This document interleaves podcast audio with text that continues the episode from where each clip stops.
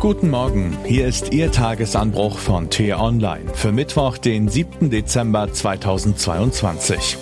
Was heute wichtig ist. Was tun, wenn man den eigenen Kindern beim Sterben zusehen muss? Klar ist, wer dann helfen kann. Geschrieben von T-Online-Chefredakteur Florian Harms und am Mikrofon ist heute Axel Bäumling. In Deutschland fällt Schnee. In Garissa fallen die Blätter von den Sträuchern. Sie verdorren, wie vieles hier. 36 Grad Celsius, der Boden ist staubtrocken.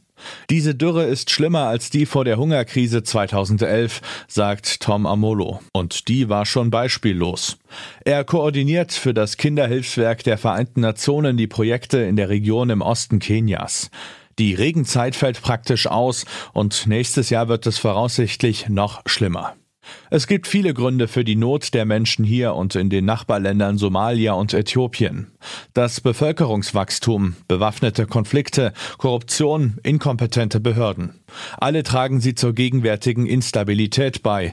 Doch die akute Notlage geht eindeutig auf den Klimawandel zurück. Die letzten fünf Regenzeiten sind ausgefallen, die Tiere verenden, den Nomaden wird die Existenzgrundlage geraubt, sie hungern, erkranken und am härtesten trifft es die Kinder.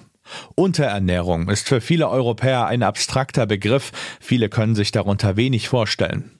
Was er bedeutet, erfährt man hier in Garissa, zum Beispiel in der lokalen Krankenstation, in die Mütter ihre entkräfteten Kinder bringen.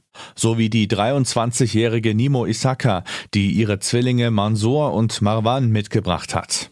16 Monate sind die beiden alt und akut unterernährt. Nur 6,5 Kilogramm wog Mansour vor einer Woche. Bei seiner Größe sollten es eigentlich 9,5 sein. Seine Mutter bekommt von den Ernährungsberaterinnen Erdnusspaste, mit der sie ihre Söhne aufpäppelt. Drei Päckchen a 500 Kalorien täglich. Sie haben schon ein wenig zugenommen. 7,3 Kilo bringen sie jetzt auf die Waage. Neben Isaka hockt Halima Hamissi, die mit ihren 30 Jahren sechs Kinder auf die Welt gebracht hat. Ihr Sohn Mohabu wurde im Oktober in die Krankenstation eingeliefert, da war er dem Tod schon näher als dem Leben. Jetzt ist er 14 Monate alt und dank täglicher Ernährung mit Erdnusspaste und Muttermilch wieder zu Kräften gekommen. Er spielt sogar wieder, erzählt Halima mit einem Lächeln. Dass es ihm wieder gut geht, ist jetzt das Wichtigste in meinem Leben. Regelmäßig läuft sie zwei Stunden ins Krankenhaus, um ihren Buben versorgen zu lassen. Daheim in einem Weiler sind die Felder verdorrt. Es wächst kein Gemüse mehr. Ihr Mann versucht die Familie mit dem Verkauf von Kohle über die Runden zu bringen, aber das Geld fehlt an jeder Ecke. Die Menschen werden unverschuldet ins Elend gestürzt, sagt Shemat Yusuf. Binnen Monaten verlieren sie ihre Lebensgrundlage. Die 54-Jährige leitet das lokale Ernährungsprogramm und berichtet von 10.000 unterernährten Kindern allein rund um Garissa. Das ist die höchste jemals erhobene Zahl. So schlimm wie jetzt war es noch nie. Rund 200 lokale Hilfsstationen unterhält UNICEF in der Region. Ohne diese Unterstützung würden wohl täglich Hunderte verhungern. Doch die Hilfe muss finanziert werden. Wenn wir nicht mehr Spenden bekommen, geschieht hier in den kommenden Monaten eine Katastrophe, warnt Schemat. Neben der akuten Nothilfe wünscht sie sich mehr langfristige Hilfsprojekte. Wir müssen die Bewässerung der Felder neu organisieren. Da gibt es ja innovative Technologien, die mit wenig Wasser auskommen sagt sie. Außerdem braucht es Beschäftigung für die Jugendlichen, damit sie nicht den islamistischen Einflüsterern hinterherlaufen.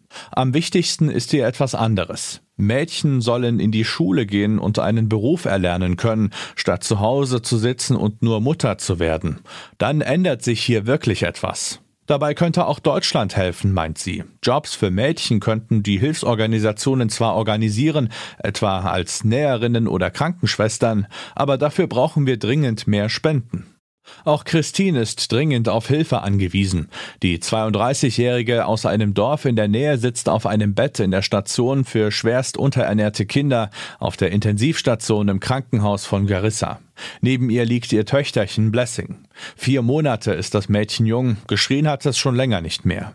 Es japst nach Luft, während die allgegenwärtigen Fliegen über ihre Augen krabbeln.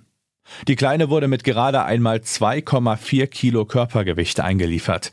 Nun wiegt sie drei Kilo, immer noch viel zu wenig. Sie hatte einen Herzfehler, der hier nicht behandelt werden kann.